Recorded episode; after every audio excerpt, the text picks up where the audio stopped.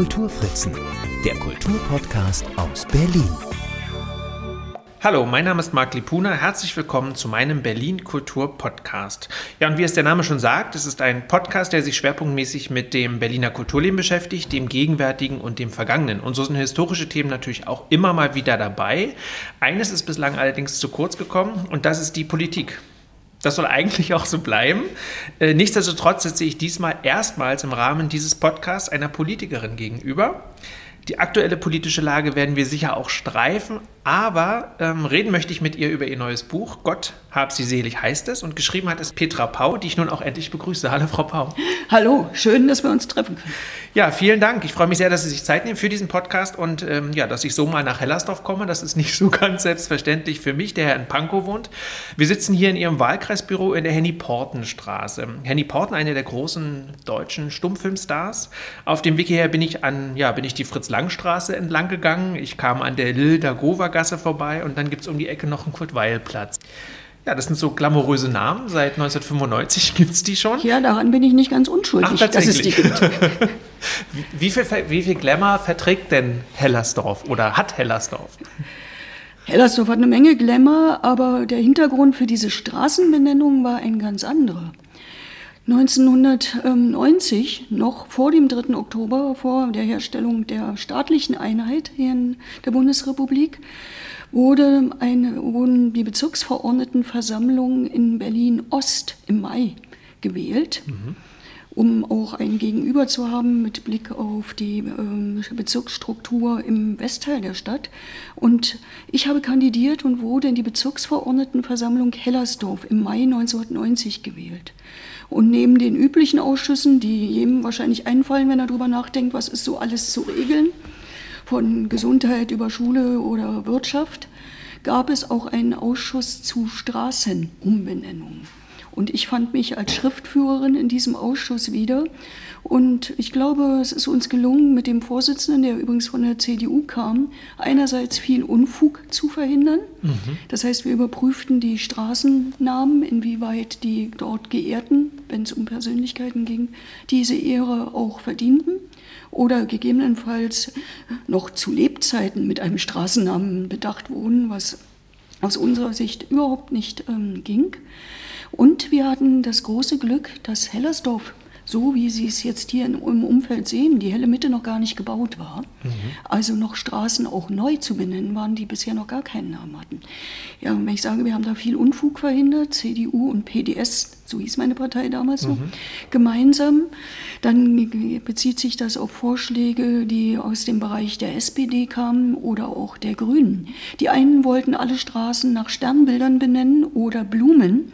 Andere wollten gleich radikal die Straßen nur noch durchnummerieren, damit es nie wieder Ärger gibt. Und wir haben dann in der Bezirksverordnetenversammlung beschlossen, nein. Wir wollen erstens Menschen, denen die Nazis ihre Namen und damit ihre Existenz, ihre Persönlichkeit nehmen wollten, wieder hierher zurückholen.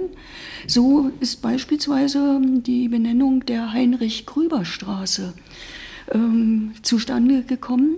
Heinrich Grüber hat vielen Jüdinnen und Juden ähm, geholfen. Mhm. Ähm, aber so ist es eben auch gekommen, es liegt mir sehr am Herzen, dass wir hier die Janusz-Korczak-Straße haben und äh, den Leiter des äh, jüdischen Waisenhauses und großen Pädagogen. Ich mhm. bin Lehrerin von Beruf, das sage ich jetzt auch gleich dazu. Hier ähm, entsprechend ehren. Ja, das Waisenhaus steht ja bei uns oben in Pankow, ne? Da mhm. am, am S-Bahnhof direkt. Mhm. Ja, jedenfalls, er war ja vor die Wahl gestellt, ähm, mit seinen Kindern mit in die Vernichtung zu gehen oder sich selbst zu retten. Und das Waisenhaus, das er geleitet hat, stand nicht in Pankow, aber wir haben ähnliche Geschichten äh, natürlich auch hier in Berlin. Ja, und so kamen wir dann aber eben auch auf Henny Porten und all die anderen. Es war eine spannende Zeit mhm. Und ich bin ein bisschen stolz darauf, dass im Wortsinne die Menschen hier über diese Straßennamen und damit die Geschichte dieser Personen stolpern. Ja, toll. Da muss ich das noch mal kurz korrigieren. Bei uns ist die Bibliothek in diesem Waisenhaus, die heißt Janusz Korczak Bibliothek. So, nicht, dass ich da, nur, dass da keine Missverständnisse aufkommen, sonst kriege ich Ärger von den Kolleginnen aus den Bibliotheken dort. Ja, Sie haben, jetzt haben wir schon viel über Hellersdorf gesprochen. Hellersdorf ist Ihr Wahlkreis und das auch schon sehr lange. Können Sie mal so ganz kurz Ihren politischen Werdegang skizzieren? Ja, wenn mir jemand 1990 gesagt hätte, du wirst mal Bundestagsabgeordnete, gar Vizepräsidenten desselben, den hätte ich zum Arzt geschickt. Also das war nicht mein Lebensplan.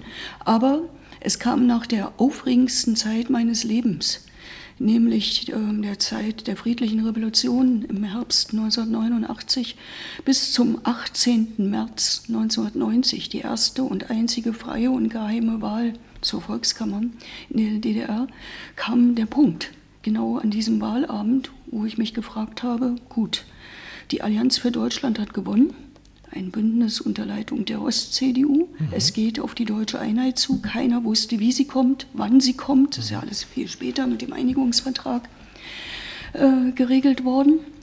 Aber äh, wirst du jetzt da hineinverwaltet in dieses neue Land, diese neue Gesellschaft? Mhm. Oder ähm, ja, kannst du irgendwas mitbestimmen?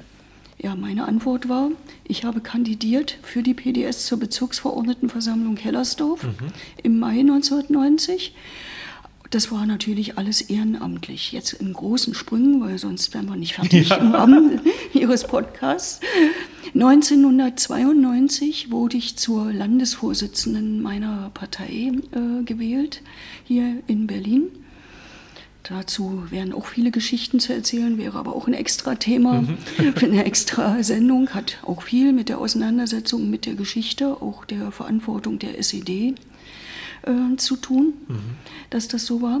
1995, und damit sind wir wieder hier in Hellersdorf übrigens, 1995 äh, habe ich für meine Partei hier in Hellersdorf kandidiert für das Abgeordnetenhaus mhm. in diesem Wahlkreis hier, der das heutige Wahlkreisbüro schließt und war Spitzenkandidatin der PDS zur Abgeordnetenhauswahl. Und da ist etwas Unerhörtes passiert, was im Übrigen in dem Buch, über das wir heute noch reden wollen, äh, tatsächlich auch eine Rolle spielt. Es hat nämlich einen CDU-Politiker und eine PDS-Politikerin gegeben, die im Kulturforum Hellersdorf sich auf eine rote Couch gesetzt haben, moderiert von Erich Böhme, dem Erfinder der deutschen Talkshow. Der, der immer mit der Brille, ne? die Brille auf, Brille ab. Richtig, Talk im Turm. Genau. So genau. Ja, über Politik stritten, nämlich Elmar Piroth, mhm. damals Senator für die CDU hier in Berlin, und Petra Pau. Wir kriegten beide Ärger in unseren Parteien. Bei mir hieß es, mit dem Klassenfeind redet man nicht. Und bei ihm hieß es, mit den Kommunisten redet man nicht. Verstehe. Das war die Zeit der roten Sockenkampagne. Mhm der CDU, die ja eher auf die SPD zielte, aus Angst, äh, dass mal irgendwann irgendwie die SPD was mit der Linken bzw. damals PDS zusammen machte. Gut, aber wir haben hier einen anderen Stil etabliert des Umgangs miteinander hart in der Sache, da wo wir unterschiedliche Auffassungen haben, aber niemals persönlich verletzend. Und ähm, genau dazu gibt es im Buch Gott hab sie selig eine Episode. Ja. Äh, als er starb, wurde ich gebeten, dazu etwas äh, aufzuschreiben. So, nächster Sprung, also 95 Abgeordnetenhaus und immer noch Landesvorsitzende der Berliner äh, PDS. 1998 war Bundestagswahl.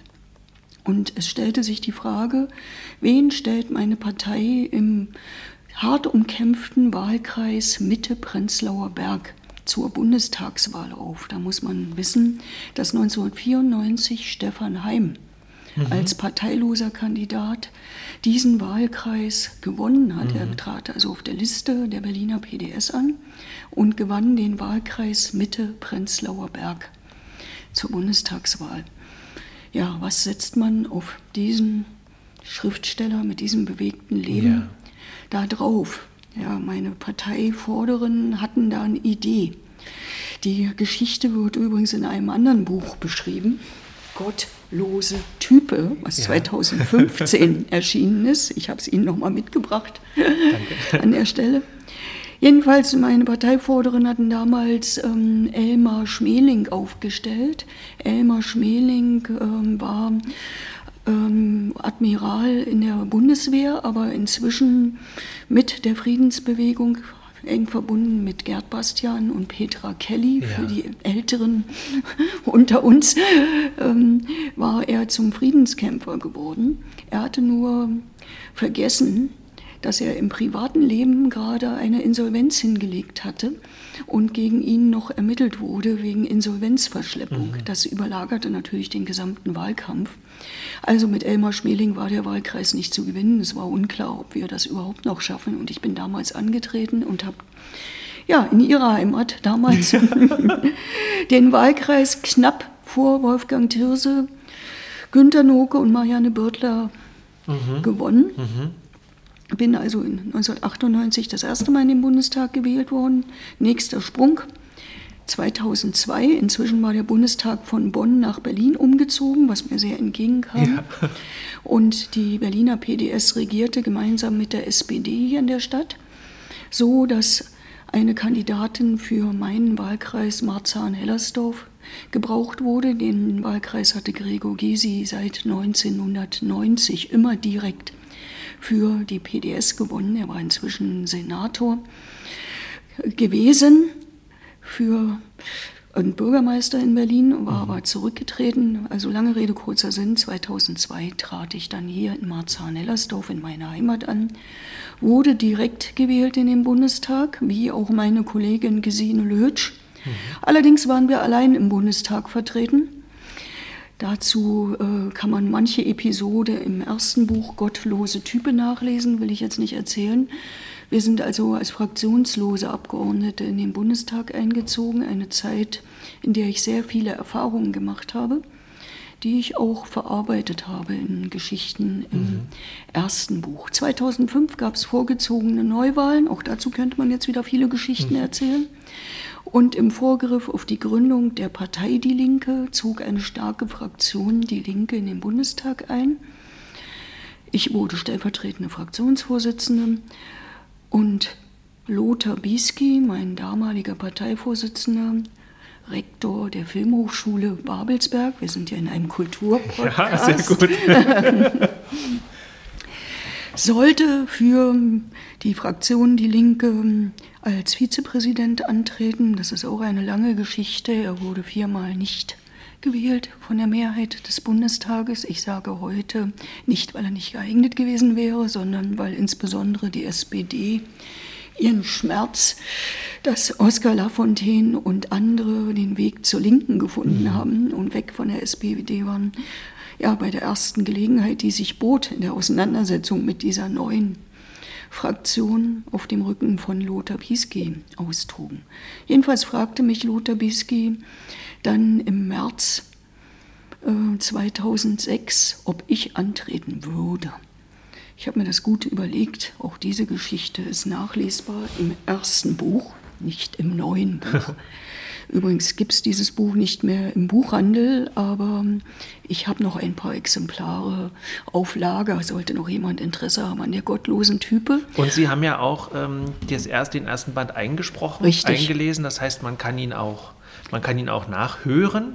Richtig. Das würde ich dann in den Shownotes zum Podcast verlinken, sodass die Leute direkt die Möglichkeit Wunderbar. haben, darauf zuzugreifen. Wunderbar, genau. Ich habe das erste Buch, Die gottlose Type, inzwischen fertig vorgelesen. Auch die Geschichte, wie ich zur Vizepräsidentin des Bundestages tatsächlich dann im April 2006 gewählt wurde. So und jetzt wirklich große Sprünge.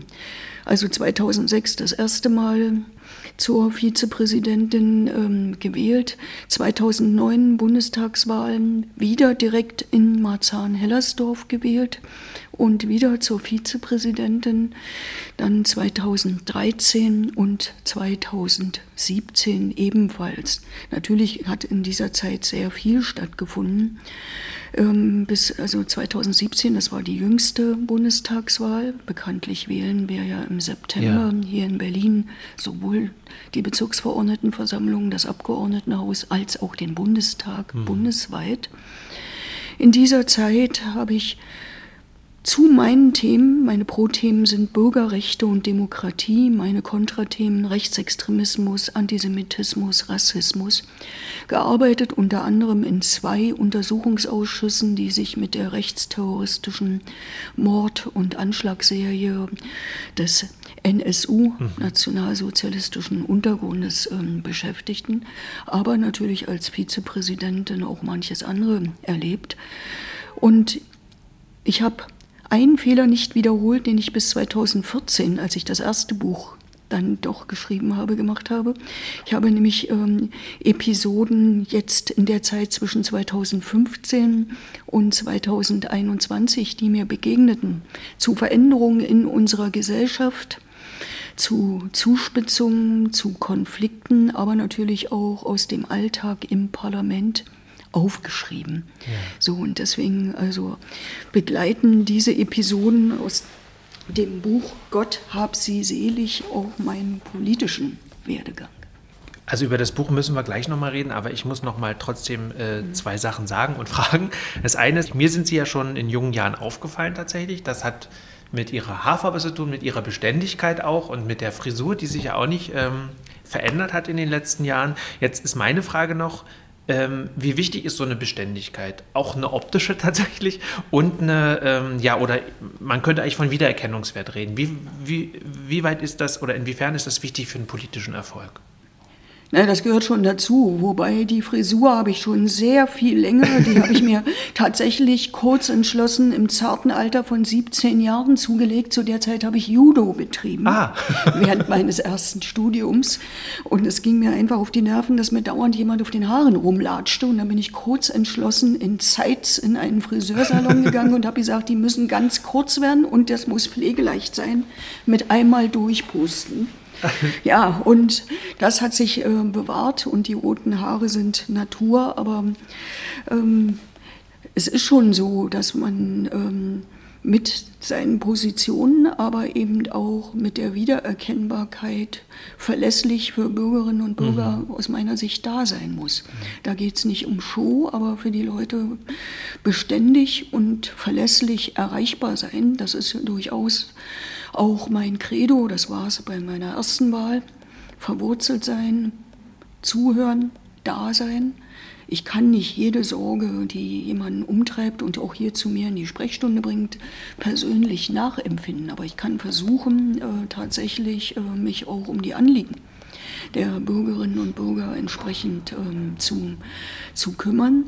Und sie müssen natürlich auch wissen, wo erreichen sie mich, wie erreichen sie mich. Und da hilft das tatsächlich, ähm, dass man erkennbar ist. Ganz egal, ob man noch schnell was auf dem Nachhauseweg einkaufen geht oder aber eben ähm, sich auch öffentlich auf den Platz stellt oder eben auch mit wiederkehrenden ähm, ja, Möglichkeiten, sich zu begegnen. Sie sehen hier in meinem Wahlkreisbüro da so ein paar Kisten stehen. Ja. Die stammen noch aus der vergangenen Woche. Ich habe in der vergangenen Woche, wie beständig seit dem Jahr 2006, viele hundert Tomatenpflänzchen verschenkt und verteilt. Ach. Hier im Wahlkreis der Sorte Harzfeuer. und ähm, ja, politisch denkende Menschen, aber auch manche mit großen Sorgen haben die Anspielung äh, sehr wohl verstanden auf die Hartz-IV-Gesetzgebung. Mhm. Die Idee hatte übrigens damals meine Kollegin Gesine Lötsch. Wir waren 2003 dabei, als am 19. Dezember 2003 im Deutschen Bundestag die Hartz-IV-Gesetzgebung beschlossen wurde, mit der wir uns heute noch auseinandersetzen und der eine der größten Fehler in der Sozialgesetzgebung äh, der Bundesrepublik war und viele Menschen tatsächlich in Armut gestürzt hat und bis heute übrigens die Verwaltungsgerichte und Sozialgerichte heillos überlastet mhm. und überfordert. Und wir haben im vergangenen bewegten Jahr, im Corona-Jahr, ganz viele Verfahren zum Beispiel gehabt. Inwieweit sind die Regelsätze ausreichend und bilden die Bedarfe ab, die die Menschen auch zusätzlich haben oder nicht? Also das verfolgt uns bis heute. Aber wie gesagt, seitdem verteilen wir, seit 2006, Harzfeuerpflänzchen. Äh, ich eben auch in meinem Wahlkreis komme so ins Gespräch mit Bürgerinnen ja. und Bürgern und habe das ganze Jahr lang Gesprächsstoff, selbst wenn die Bürgerinnen und Bürger nicht zu mir in die Sprechstunde kommen. Also auch das ist Wiedererkennbarkeit. Und ich wurde letzte Woche an manchen Verteilplätzen auch schon so begrüßt. Ja, es ist wieder Zeit. sehr schön, sehr schön. Jetzt frage ich mich tatsächlich, wo Sie sich die Zeit, wo Sie die Zeit hernehmen, ne? weil Sie sind Vizepräsidentin. Dadurch sehe ich Sie ja öfter auch, also Vizepräsidentin des Deutschen Bundestags. Dadurch sieht man Sie natürlich auch viel in diesen, in den, ähm, in den Nachrichten, weil Sie dann doch naja, wie soll ich sagen, so im Hintergrund eigentlich immer so eine Präsenz auch haben. Auch da hilft die Wiedererkennung natürlich. Ähm, Nochmal ganz kurz umrissen, was macht denn eine Vizepräsidentin des Deutschen Bundestags? Na, das sind kurz umrissen drei Aufgabenfelder. Erstens, wir sind Schiedsrichter. Das ist das, was Sie auch gegebenenfalls im Fernsehen sehen. Das heißt, der Präsident, aktuell Wolfgang Schäuble, mhm. und seine Vizepräsidenten. Wir wechseln uns alle zwei Stunden in der Sitzungsleitung ab, von Mittwochmittag bis Freitagnachmittag und achten darauf, dass die selbstgegebenen Regeln wirklich eingehalten werden. Wobei meine schwierigste Aufgabe war ganz am Anfang, meinen beiden damaligen Fraktionsvorsitzenden, Oskar Lafontaine und Gregor Gysi, beizubringen, dass fünf Minuten Redezeit bei der Vizepräsidentin Petra Pau exakt fünf Minuten okay. Redezeit sind und nicht mehr. Mhm. Und so schwebt meine Fraktion, wenn ich da vorne sitze, auch heute immer in der Gefahr, noch einen Ordnungsruf mehr zu kassieren. Allerdings in der aktuellen Situation, muss ich auch gleich dazu sagen, seit 2017, seitdem da eine Fraktion rechts von mir gesehen, rechts außen von mir gesehen, wenn ich vorne sitze, dazugekommen ist, ist das mit den Ordnungsrufen und dem Aufrechterhalten ja. der Ordnung etwas schwieriger geworden. Aber das ist ein anderes Thema. Zweitens, wir sind sowas wie der Vorstand eines großen Unternehmens. Wenn wir Mittwoch früh in den Sitzungswochen, 8 Uhr, zusammenkommen, haben wir eine festgefügte Tagesordnung. Erstens Personalfragen. Da geht es nicht um die Mitarbeiterinnen und Mitarbeiter der Abgeordneten oder der Fraktionen, sondern die Angestellten und Beamten, die in der Bundestagsverwaltung äh, tätig sind. Mhm. Das sind Bibliothekarinnen und Bibliothekare, Mitarbeiter der wissenschaftlichen Dienste, genauso wie ähm, Einlassdienst oder ähm, natürlich auch Reinigungskräfte oder aber auch die Polizei im Deutschen Bundestag. Aha. Der Bundestagspräsident ist also auch der Polizeipräsident. Und wenn wir ihn vertreten, dann sind wir die stellvertretenden Polizeipräsidenten. Ah, ja. Aber es geht natürlich auch um die Genehmigung oder Nichtgenehmigung von Auslandsdienstreisen. Da hatten wir seit einem Jahr nicht viel zu tun, weil es sind einfach keine genehmigt worden mhm. in Corona-Zeiten. Aber natürlich geht es darum, dass sich die Ausschüsse auch im Ausland beispielsweise ein Bild machen über die Verwendung von Mitteln, ja. die zur Verfügung gestellt werden und anderes. Wir prüfen also das Programm, auch die Berichte, die Abrechnung, bewirtschaften überhaupt den Haushalt des Bundestages. Im Prinzip alle inneren Angelegenheiten oder die Vorbereitung von Investitionsentscheidungen, die dann aber gemeinsam mit den Vertretern der Fraktionen im sogenannten Ältestenrat getroffen werden. Ja, und drittens, wir sind im diplomatischen Dienst. Wenn ich am vergangenen Wochenende nach Mauthausen hätte reisen können, zu den Befreiungsfeierlichkeiten ja. im ehemaligen Konzentrationslager Mauthausen in der Republik Österreich, dann wäre ich nicht als Petra Pau, nicht als die Linke gereist. Natürlich gebe ich meine Einstellung nicht am Check-in-Schalter ab, mhm. sondern ich hätte, wenn Sie so wollen, auch Sie dort vertreten, nämlich die Bundesrepublik mhm. Deutschland. So wie ich das in vergangenen Jahren oft gemacht habe und dort für die Bundesrepublik Deutschland die Toten, die Widerstandskämpfer geehrt hätte, auch die Befreier natürlich, aber auch mit den überlebenden Häftlingen und vor allen Dingen unglaublich vielen jungen Menschen, vielen tausend jungen Menschen, diese Befreiungsfeierlichkeiten dort mitbegangen hätte, dann wäre ich als Vertreterin der Bundesrepublik mhm. dort entsprechend hingereist. Anders, äh, genauso ist das auch, wenn wir ausländische Gäste im Bundestag empfangen. Das sind also so grob umrissen ja. die drei Aufgabenfelder. Na, das ist ja schon mal äh, auch äh, interessant, weil das habe ich mich immer gefragt, so ein bisschen. Ähm, jetzt kommen wir mal langsam auch zum Buch, oder beziehungsweise wir haben es ja ein bisschen ge, äh, gestreift. Sie haben ja schon ein bisschen Anekdoten auch daraus erzählt. Äh, Anekdoten ist auch das Stichwort. Ähm, Sie sind ja nicht die einzige Politikerin, die Bücher schreibt. Äh, viele Ihrer Kollegen und Kolleginnen schreiben ja Sachbücher, Meinungsbücher. Viele versuchen auch zu provozieren. Sie haben sich für ja, die Form der Kurzprosa, der Anekdote entschieden. Warum? Also es war nicht mein Lebensplan, Bücher zu schreiben, um das deutlich zu sagen. Und ich habe auch wirklich gut zu tun. Und ich gehöre auch nicht zu denjenigen, die meinen, schon mit 20 ihre erste Autobiografie veröffentlichen zu müssen. Ja. Sondern das erste Buch, welches 2015 erschienen, das habe ich auch eher einem Zufall und einem Gespräch zu verdanken.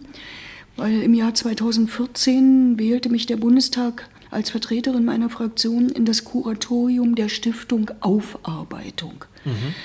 Der Name sagt schon, das hat was mit Geschichte zu tun, deutsch-deutscher Geschichte, Geschichte der DDR, Aufarbeitung, Geschichte auch der Bundesrepublik und das Zusammenkommen von Ost und West und politischer Bildungsarbeit im besten Sinne auch heute. Ich meldete mich an bei der Geschäftsführerin der Stiftung, bei Frau Kaminski und ähm, nahm meine jüngste Mitarbeiterin aus dem Büro mit, um erstmal jetzt herauszufinden, was liegt an an Aufgaben.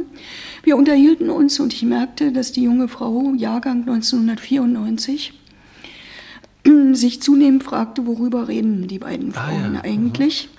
Weil das waren Geschichten, die wir erlebt haben in unserem politischen Leben, die aber für sie ähm, doch sehr, sehr weit weg waren. Ganz zum Schluss sahen wir uns ein, Ergebnisse eines bundesweiten Plakatwettbewerbes zum Thema Mauerfall und deutsche Einheit an. Und da gab es ein Motiv, ein halber Apfel und eine halbe Birne notdürftig zusammengenäht Aha. mit der Bildunterschrift Wir sind ein Volk. Ja, und da fragte dann die junge Frau, also ihr wollt mich doch veralbern, was hat bitte dieses Obst mit der deutschen Einheit zu tun? Völlig klar dass der Apfel das Obst war, das einer eingeborenen DDR-Bürgerin wie mir zuverlässig von Januar bis Dezember immer zur Verfügung Aha. stand bis 1990. Bei den Südfrüchten war das nicht so. Ja, äh, das kann man jemandem, der in der Vereinten Bundesrepublik aufgewachsen ist, in den 1990er Jahren nicht erklären. Ja, und dass es da mal einen Bundeskanzler Helmut Kohl gegeben haben soll, das wusste sie schon. Dass der aber wegen seiner markanten Kopfform im Volksmund den Spitznamen Birne hatte, das war ihr natürlich auch nicht präsent. Ja. Und dass Kabarettisten, Karikaturisten das immer verarbeitet ja. haben. Und damit konnte sich diese Bildsprache natürlich auch nicht erschließen. Ja, das Ergebnis war dann, dass ich 2014 das erste Buch Gottlose Type geschrieben habe, in dem ich in Erinnerungen gekramt habe, auch gemeinsam mit Weggefährten und Mitstreitern aus den Jahren davor. Und so entstand das erste und ich habe eine wunderbare Erfahrung seit Erscheinen 2015 gemacht, dass ich nämlich mit Menschen damit ganz anders ins Gespräch komme als auf äh, ja, politischen Veranstaltungen thematisch oder aber einfach auch, indem sie Einblicke in meinen Alltag mhm. als Politikerin äh, bekommen und manche Frage, die sie sich vielleicht auch schon mal gestellt haben, beantwortet bekommen. Besuchergruppen oftmals beim Rausgehen fragen dann noch, wie ist das eigentlich? Gibt es auch Freundschaften unter Abgeordneten? Und ich beschreibe sehr wohl eben auch solche Freundschaften parteiübergreifend oder gar erfahrene Solidarität in einer schwierigen Phase. Ich bin 2010 an der Stimme erkrankt und habe da Unterstützung bis in die CSU hinein äh, bekommen. Und meine Erfahrung seit 2015 bis Corona kam, mhm. war, dass man sehr gut ähm, ins Gespräch kommt und äh, Menschen auch ihre Vorurteile nehmen kann zu denen da oben, Mhm. Zumindest ähm, zu den Personen, die ich zum Teil hier beschreibe im Buch, beziehungsweise auch zu mir selbst. Und manch einen auch ermutigen kann, sich tatsächlich auch an die Politikerinnen und Politiker der demokratischen Parteien zu wenden. Ja, seit 2015, wie gesagt, habe ich nicht den Fehler gemacht, Dinge, die mich bewegten, nicht mehr aufzuschreiben, sondern es kamen immer wieder Geschichten dazu mhm. in einem Ordner ungedruckt. Ah, verstehe, okay. ungedruckt.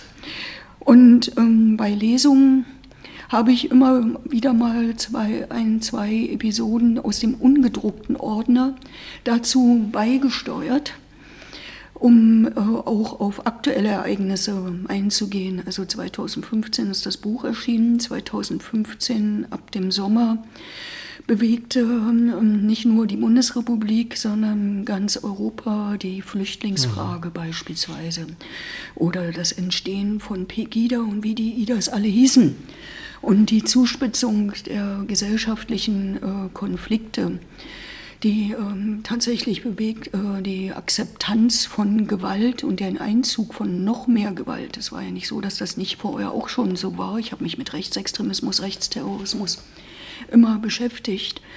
Und so habe ich dann beispielsweise auch ähm, die Entstehung der AfD, aber auch die Auseinandersetzung mit der parlamentarischen Vertretung der AfD in einer solchen Episode mit verarbeitet. So ist die Episode Erich Kästner mhm. im Buch Gott hab sie selig entstanden. Erich Kästner hat ja in den 1950er Jahren gewarnt, dass man die Ereignisse von 1933 bis 1945, spätestens 1928 hätte bekämpfen müssen, bevor aus dem Schneeball eine Lawine wird. Und ich habe mich gefragt, warum 1928? Und habe mich mit ähm, ja, Zitaten von AfD-Politikern auseinandergesetzt. Die Liste hier in der Episode Erich mhm. Kästner auch auf. Und die Episode endet dann mit einem Zitat wo, ja, ich kann es ja so auflösen, äh, tatsächlich Josef Goebbels, das heißt der spätere Propagandaminister äh, der NSDAP, die Ziele umreißt, warum die Nazis in die Parlamente gehen und wie sie mit den Mitteln, die die Demokratie gewählten Abgeordneten an die Hand kippt, die Demokratie vernichten wollen. Und genau dieses Ziel haben aktive Politiker der AfD, ganz konkret Herr Ricke und Herr Gauland, 2018, 19 adaptiert als es um die im Osten anstehenden Landtagswahlen ging, aber auch um die Ziele, wie man im Bundestag in die parlamentarischen Auseinandersetzungen geht. Und das versuche ich in diesem Buch deutlich zu beschreiben, nicht nur die Gefahren, sondern natürlich auch, und das ist meine feste Überzeugung, das halten wir nur auf und drängen wir nur zurück, wenn die Demokratinnen und Demokraten, auch die demokratischen Parteien, in dieser Frage gemeinsam stehen. Ja, und das war ja tatsächlich vor 90 Jahren das große Problem, dass mhm. es so viel Streitereien auch unter den demokratischen Parteien gab. Ja, das fand ich auch tatsächlich sehr eindrücklich. Jetzt haben Sie eine sehr ernste Episode äh, gerade ausgesucht. Ähm, was ist denn, also weil es gibt ja auch viele lustige Sachen und äh, meine liebste Geschichte, äh, tatsächlich muss ich sagen, ist ja die von Jakob Maria Mirscheid, die erstaunlicherweise, äh, ähm, also die ich gar nicht so kannte, ja, ähm, aber die dann, ich habe dann ein bisschen nachgelesen und das ist ja ein totales Phänomen vielleicht. Ich weiß nicht, ob irgendjemand, der diesen Podcast hört, ähm, Jakob Maria Mierscheid kennt. Wenn nicht, dann lernt er ihn vielleicht jetzt kennen, wenn Sie kurz erzählen, was es mit dem auf sich hat und was der in Ihrem Buch zu tun hat. Naja, Jakob Maria Mierscheid ist der am meisten vermisste ja. und auch wohl dienstälteste Abgeordnete der SPD-Bundestagsfraktion. Und äh, Jakob Maria Mierscheid mischt sich immer wieder mal in die Politik ein zu tagesaktuellen Ereignissen, aber auch beispielsweise, wenn seine Partei wieder mal in ganz großen Problemen ist.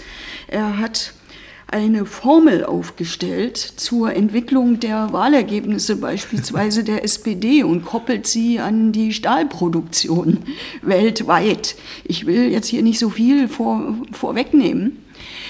Es feststeht, Jakob Maria Mirscheid gibt es gar nicht. Ja, das, das finde ich so toll. Das ist eine Erfindung offensichtlich äh, an einem Kneipenabend und ist eine Internet-Existenz. Aber ähm, er wird immer wieder durch diejenigen, die ihn erfunden haben, immer wieder ins Tagesgeschehen entsprechend eingeführt. Und es ist sogar eine Brücke nach ihm äh, benannt, der Jakob Maria Mierscheidsteig. Wenn Sie sich mal gedanklich ins Parlaments- und mhm. Regierungsviertel versetzen, dann sehen Sie die, natürlich den Reichstag mit seiner Kuppel und die äh, Parlamentsgebäude, äh, das Marie-Elisabeth Lüders Haus, das Paul-Löber-Haus beispielsweise. Diese beiden Häuser sind ähm, sowohl mit einer Fußgängerbrücke, die auch jeder beschreiten kann, mhm. verbunden und mit einer Brücke, die der Volksmund benannt hat, mit höherer Beamtenlaufbahn. Ja. Darüber können nur die Bundestagsabgeordneten und die Mitarbeiterinnen und Mitarbeiter des Bundestages sich zwischen Paul Löberhaus und äh, Marie-Elisabeth Lüdershaus entsprechend ähm, bewegen. Ja, und eben diese Brücke ist nach ihr, Herrn Mierscheid benannt worden. Und ähm, ja, Herr Mierscheid ist sogar mal von Professor Lammert, dem Parlamentspräsidenten bis 2017 zu einem runden Geburtstag, der ihm angedichtet wird, begrüßt worden im Bundestag. Also ich will jetzt nicht allzu viel noch aus der Geschichte äh, verraten, aber genau. empfehle das sehr, weil man sieht sehr wohl, ähm, dass auch aktive Politikerinnen und Politiker dort mit Humor unterwegs sein können. Übrigens auch mit Selbstironie, wenn ich die Geschichte der SPD mir so angucke. Und es macht auch nicht immer nur Spaß, wenn man das beobachtet, wie schwer das die SPD in den letzten Jahren ja mit sich selbst hatte oder sich ja. mit sich selbst die Macht hat. Also das Spannende an äh, Herrn Mierscheid mhm. ist ja tatsächlich auch, dass er so eine, also zum einen fand ich auch gut, dass man mal mitkriegt, also man kriegt ja schon auch mal mit, dass im äh, Bundestag auch mal gelacht wird und dass es da auch so, aber dass es quasi mit Humor auch so ein Korrektiv gibt, ne? was mhm. ja durchaus eben auch Positionen mal vertreten kann und auch nochmal gucken kann, welche Position kann ich gerade rücken und auf dieser überhöhten oder fiktiven Ebene lässt sich das natürlich ganz mhm. prima abhandeln, ja. Jetzt heißt Ihr Buch Gott hab sie selig. Ihr erstes hieß Gottlose Type. Wie halten Sie es denn mit der Religion, Frau Bau? Ja, ich bin ein gläubiger Mensch. Mhm. Auch wenn ich irgendwann in meiner Jugend aus der Kirche ausgetreten mhm. bin. Ich bin evangelisch getauft ähm, in einen evangelischen Kindergarten am Nöllner Platz bei der Erlöserkirche äh, gegangen. Auch ähm, in die Christenlehre. Ich bin konfirmiert. Wie gesagt, ähm, dass ich dann die Institution Kirche verlassen habe, das hatte andere Gründe. Soweit, so gut. Das haben mir meine Eltern mitgegeben. Die Geschichte. Ähm, na, wir sind ja in einem Kulturpodcast, vielleicht doch noch etwas mehr. Unbedingt. Bin, bin eigentlich meine Eltern unendlich dankbar, dass ähm, sie ähm, übrigens als Ergebnis eines Kompromisses zwischen meinem Vater, der mit der Kirche eigentlich nichts am Hut hatte, und meiner Mutter, die großen Wert darauf legte, das mir so ermöglicht haben, was in der Bildung der DDR tatsächlich fehlte, habe ich schon das erste, erste Mal in meinem ersten Studium bemerkt.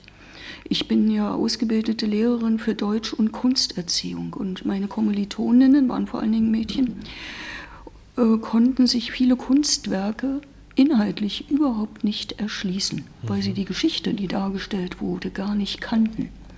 Ich bin übrigens deshalb heute auch eine ganz große Verfechterin des verbindlichen Ethikunterrichtes für jedes Kind, weil man muss wissen, warum im Ramadan der Nachbar äh, fastet, genauso wie ich äh, wissen muss, äh, was äh, Jüdinnen und Juden mit Chanukka äh, feiern oder warum äh, oder Neujahr, wann Neujahr stattfindet und natürlich auch, was Christinnen und Christen mit ihren Festen verbinden. Mhm.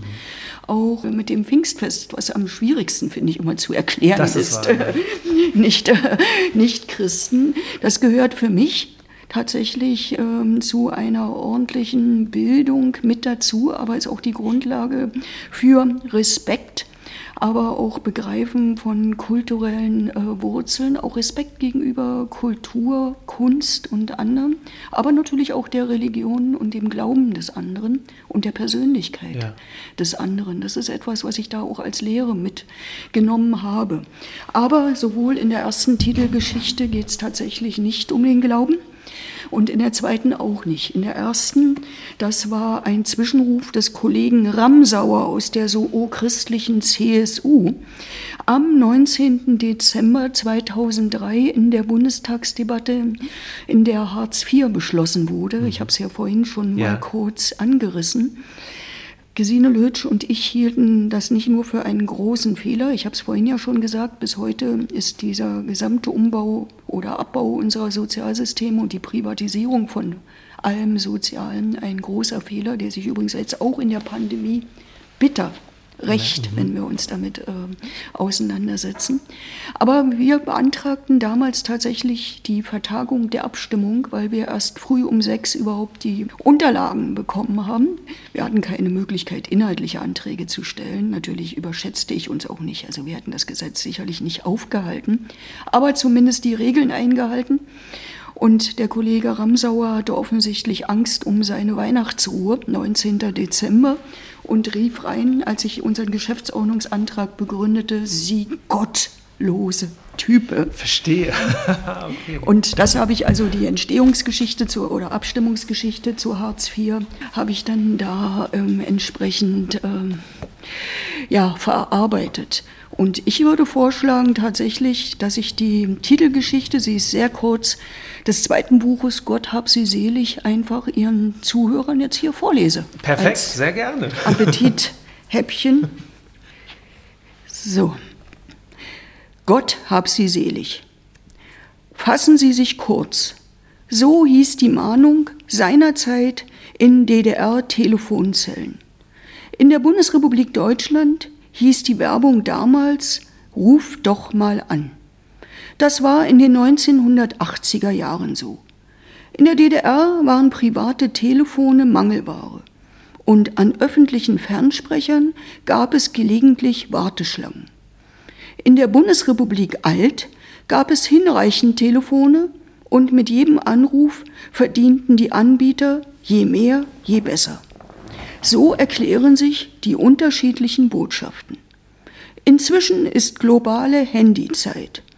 Nahezu alle könnten in Echtzeit weltweit miteinander verbunden sein und dank Smartphone sprechen, hören, sehen. Ist das nicht super? Ein Wunder moderner Technik? Ein unglaublicher ziviler Fortschritt? Das dachte ich lange bis Mai 2020. Damals grassierte die Corona-Pandemie. Vor persönlichen Kontakten wurde gewarnt. Treffen und Beratungen fanden vorwiegend digital statt. Hatten Sie schon mal acht Stunden lang nahezu ununterbrochen Ihr Handy am Ohr? Ich schon. Drei Stunden lang Vorstandssitzung digital. Danach zwei Stunden lang Teamsitzung, digital. Anschließend drei Stunden lang Fraktionssitzung, digital. Ins normale Leben zurück brachten mich zwischendurch lediglich drei Minuten. Ich war auf Toilette, offline, naturell, entspannend. Gott hab sie selig. ja, vielen Dank. Das kam unerwartet, dass ich jetzt noch hier eine Exklusivlesung bekomme. Vielen, vielen Dank. Sehr, sehr schön. Das ist auch ein ähm, sehr schöner Abschluss, finde ich, für unser Gespräch. Wir haben äh, das Buch vorgestellt. Ich habe Sie äh, kennenlernen können. Was ich mag, auch übrigens an Ihrem Buch, ist tatsächlich diese. Ähm, ich habe so ein persönliches Credo der, im Umgang mit der Öffentlichkeit. Das ist immer, immer persönlich, aber nie privat. Das ist so, habe ich das Gefühl, auch bei Ihnen im Buch der Fall, dass Sie eben tatsächlich die, ähm, ja, die Politikerin nahbar machen, gleichzeitig aber natürlich eine klare Haltung auch zeigen und Einblicke eben in, in den äh, Bundestag und in, das, in ihr Arbeitsleben geben, was ich auch total super finde, weil ich glaube, dass es wirklich vielen Leuten nicht wirklich klar ist, was da so passiert.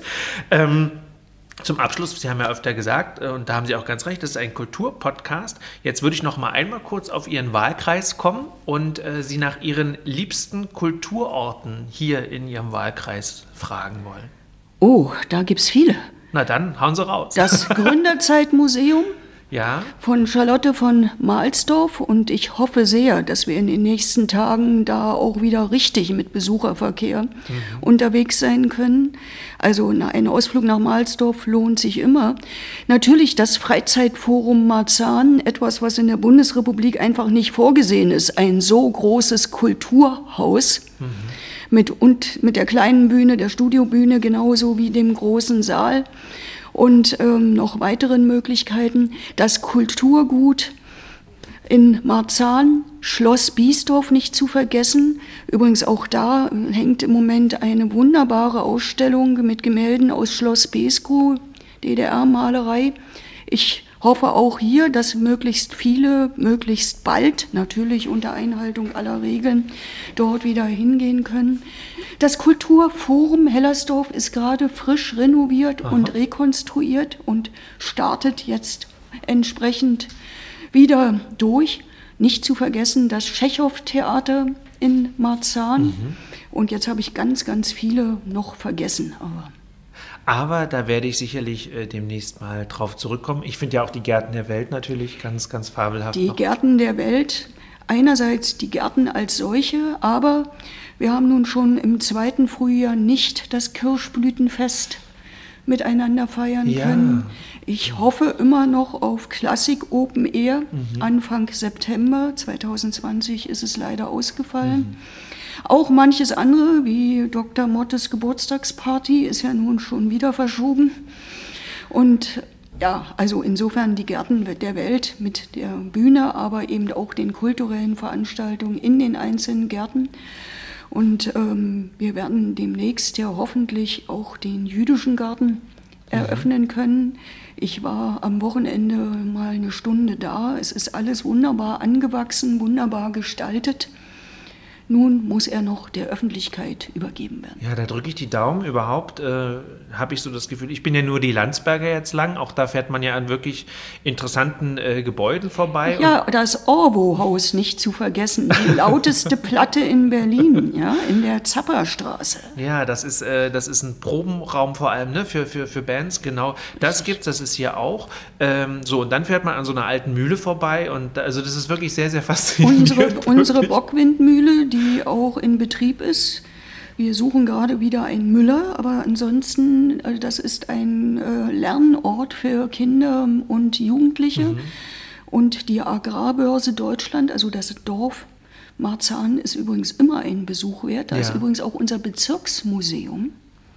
Ja, stimmt. Mit zwei Standorten. Mhm. Also wir kommen noch auf viel mehr kulturelle Orte, wenn wir, wenn wir, uns hier quer durch den Bezirk bewegen. Also die Bockwindmühle ganz genauso. Und wenn Sie die Landsberger weiter hochgefahren ähm, sind, dann haben Sie rechts eine Jugendfreizeitstätte, das Haus an der Landsberger, mhm. entsprechend gestreift. Auch dort findet Kultur statt, übrigens auch in Pandemiezeiten zum Teil online. Und der hier ansässige Künstler Philipp Beetzen hat dort seine Atelierräume. Also tatsächlich viel zu entdecken und wer literarisch ähm, Marzahn und Hellersdorf entdecken will, dem kann man zwei Bücher von Katja Oskamp empfehlen. Eins ist momentan sowieso in aller Munde, Marzahn Mon Amour mit der großen Berlin-Liest-Aktion. Das andere ist auch von Katja Oskamp schon ein bisschen älter und ähm, ja, greift auf Hellersdorf zurück, auf die Hellersdorfer Perle. Das ist schon ein Buch, mhm. das von 2010 ist. Ähm, lohnt sich also beides. Dann gibt es noch die Schwestern von Marzahn, fällt mir gerade noch ein, auch als Buch, was noch nicht so alt ist, wo es um, auch nochmal ums Leben im Plattenbau geht.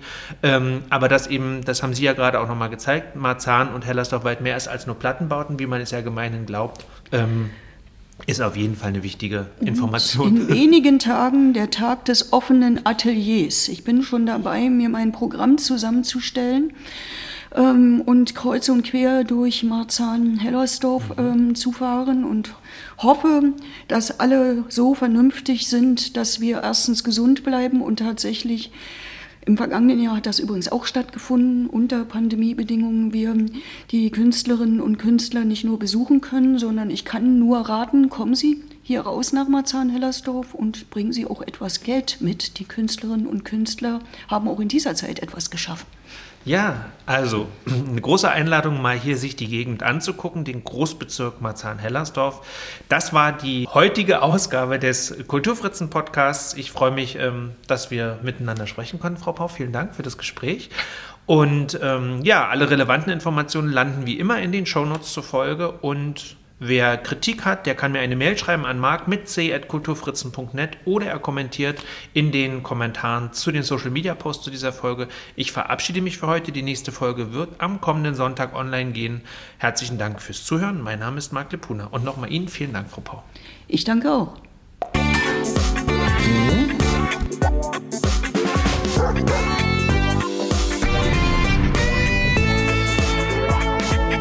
Die Kulturfritzen der Kulturpodcast aus Berlin.